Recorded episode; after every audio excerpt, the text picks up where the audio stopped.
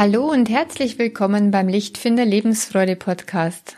Heute geht's weiter mit dem Thema Perfektion, weil es so wichtig ist, sich damit zu beschäftigen, für mehr Lebensglück und Zufriedenheit. Das Thema heute heißt weniger Perfektionismus, mehr Lebensfreude. Ich bin Kerstin Bulligan und ich wünsche dir ganz viel gute Erkenntnisse aus dieser Folge. Der unfreiwillige Gag kommt übrigens ganz am Schluss, also bitte unbedingt dranbleiben bis zum Ende. Bei 12.28 wird's lustig. Der perfekte Partner, der perfekte Job, das perfekte Haus, die perfekten Kinder, der perfekte Urlaub. Jemand, der am liebsten alles perfekt haben möchte, ist ein Perfektionist. Und Perfektion ist ja auch was Tolles. Ich war früher auch jemand, der am liebsten alles perfekt gehabt hätte. Dabei bin ich dann oft an meinen eigenen Ansprüchen gescheitert. Die waren einfach zu hoch. Auch wenn meine Ergebnisse zugegebenermaßen überdurchschnittlich, manchmal sogar herausragend waren, auf allen Ebenen ist es mir dabei sicherlich nicht gelungen, perfekt zu sein, wenn überhaupt jemals. Irgendwas musste zwangsläufig auf der Strecke bleiben, durch den großen Einsatz für die Arbeit, für die Leistung. Meist sind Haus und Garten auf der Strecke geblieben. Bestimmt, ehrlicherweise, auch die Paarbeziehung. Schließlich sind wir Menschen keine Maschinen. Und wenn wir so viel Wert auf Leistung und Arbeit legen, dann bleibt irgendwas auf der Strecke. Wir haben schließlich auch jeden Tag nur 24 Stunden abzüglich Schlaf zur Verfügung. Und wir haben auch nicht unendlich viele Kräfte. Wir sind Menschen. Und alles hundertprozentig zu schaffen, ist schlicht ein Ding der Unmöglichkeit. Herausragende Leistungen kosten nachweislich einfach enorm viel Zeit und Arbeit. Denn für den letzten Schliff, die letzten 20 Prozent, brauchen wir die allermeiste Kraft. Das Pareto-Prinzip ist das Kontrakonzept dazu. Es ist das Prinzip vom gut genug. Das Pareto-Prinzip besagt, wenn wir uns mit nur 80 Prozent zufrieden geben würden, dann schaffen wir das in nur 20 Prozent der bisherigen Zeit. Weil für die letzten Prozent dann bis 100 würde es tatsächlich 80 Prozent des Aufwands erfordern. Pareto heißt deshalb auch die 80 zu 20 Regel. Also das heißt, mit echt wenig Aufwand von 20 ein richtig gutes Ergebnis von 80 zu bekommen. Das ist doch wirklich was Fantastisches. Das heißt quasi, loslegen und einfach mal machen bringt meistens schon echt gute Ergebnisse. Und ist das dann nicht so viel besser und so viel mehr, als einfach gar nicht anzufangen? Viele Perfektionisten sind nämlich gar nicht die großen Macher. Sie brüten über eine Idee und feilen daran, aus lauter Angst, das Ergebnis könnte nicht perfekt werden. Und am Ende hat der Perfektionismus viel mehr Nachteile als Vorteile. Ich habe von der Studie gelesen, da wurde ein Kurs von amerikanischen Filmfotografie-Studenten in zwei Gruppen aufgeteilt. Gruppe 1 bekam die Ankündigung, dass sie rein nach Quantität also nach der Menge beurteilt würden. Wer am Ende des Semesters 100 Fotos geschossen hätte, bekäme ein A, also die beste Note, für 90 Fotos ein B, die zweitbeste und so weiter.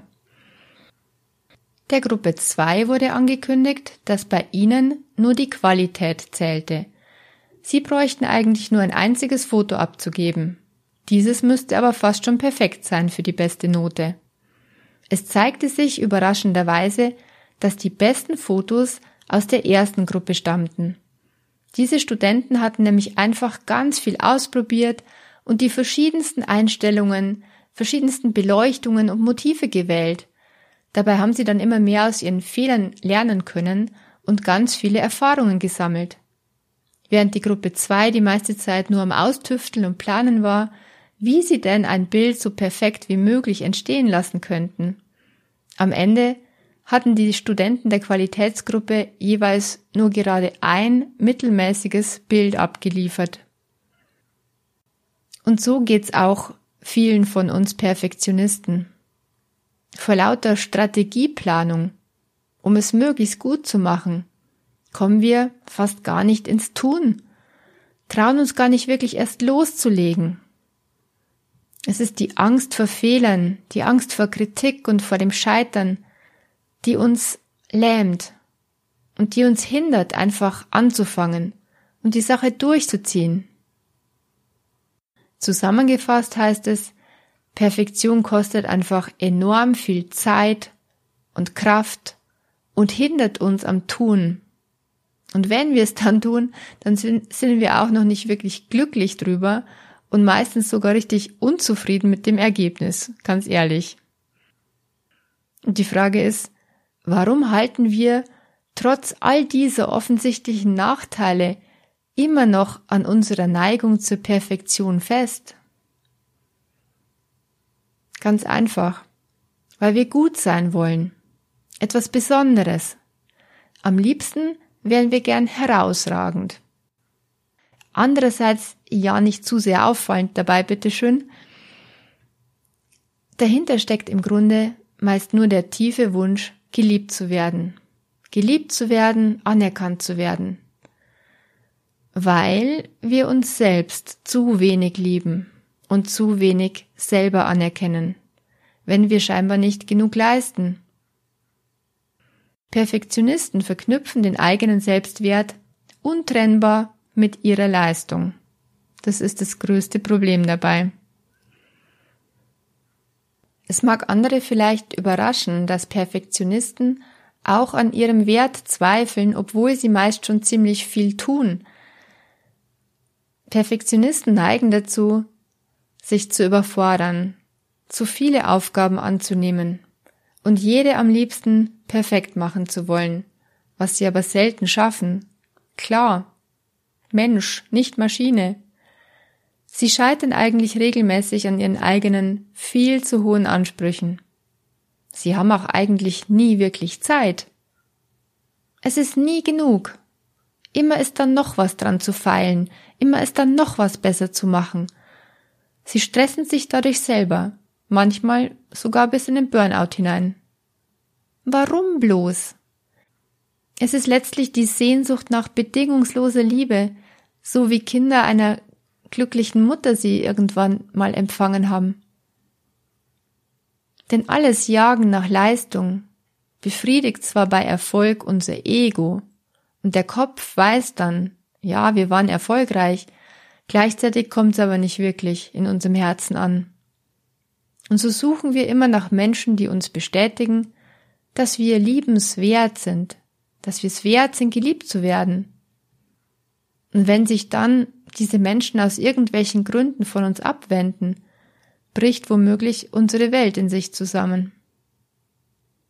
Oder wenn wir aus irgendeinem Grund nicht mehr so können, wie wir so gern wollten, eben durch ein Burnout oder durch irgendeine Krankheit, ein Unfall oder Jobverlust, dann fühlen sich Perfektionisten so richtig wertlos und sehen im Leben manchmal auch kaum mehr einen Sinn. Beitragen zur Gesellschaft, ja, es ist wichtig. Doch überhaupt etwas beizutragen, ist auf jeden Fall besser als gar nichts. Und manchmal im Leben, manchmal genügt's einfach, nur da zu sein, am Leben zu sein, jemandem ein Lächeln zu schenken, ein liebes Wort, jemandem zuzuhören oder eine Hand zu drücken. Mein Rezept für mehr Zufriedenheit und Glück, mein Fazit aus all dem, mit gut genug geht's uns die meiste Zeit besser als mit möglichst perfekt. Und nur die allerwenigsten Projekte in unserem Leben verdienen es, dass wir daran bis zur annähernden Perfektion herumfeilen. Frag dich immer, ist dieses wirklich eines der allerwichtigsten Projekte, das jetzt solchen Aufwand wert ist? Denk ans Pareto-Prinzip. Für den letzten Schliff brauchst du nochmal 80% Aufwand. Ist es das wirklich wert? glaub mir, entspannter und gleichzeitig motivierter anzufangen sind wir dann, wenn wir es einfach mal machen und das Motto gut genug als Ziellinie nehmen. Wenn wir später dann noch Zeit und Lust haben, können wir immer noch in die Details gehen.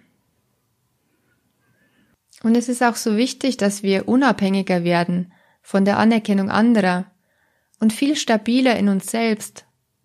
Und das ist dann der Fall, wenn wir anfangen, uns selbst bedingungslos zu lieben. So wie man sich's von Eltern gegenüber ihrem Baby wünschen würde.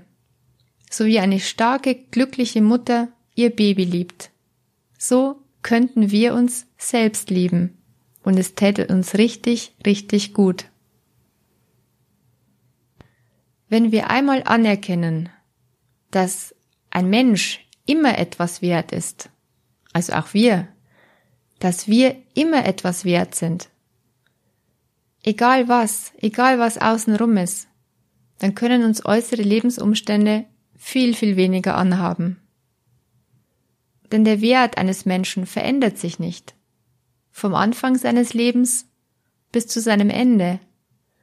Und für manche Menschen bist du definitiv viel wert. Einfach nur, weil es dich eben gibt. Und dafür brauchst du auch gar nichts zu leisten. Stell dir das mal vor. Am Schluss eine kleine Übung für alle Perfektis. Klopf dir doch öfter mal selber auf die Schulter. Ganz in echt. Und sag dir, hey, gut gemacht.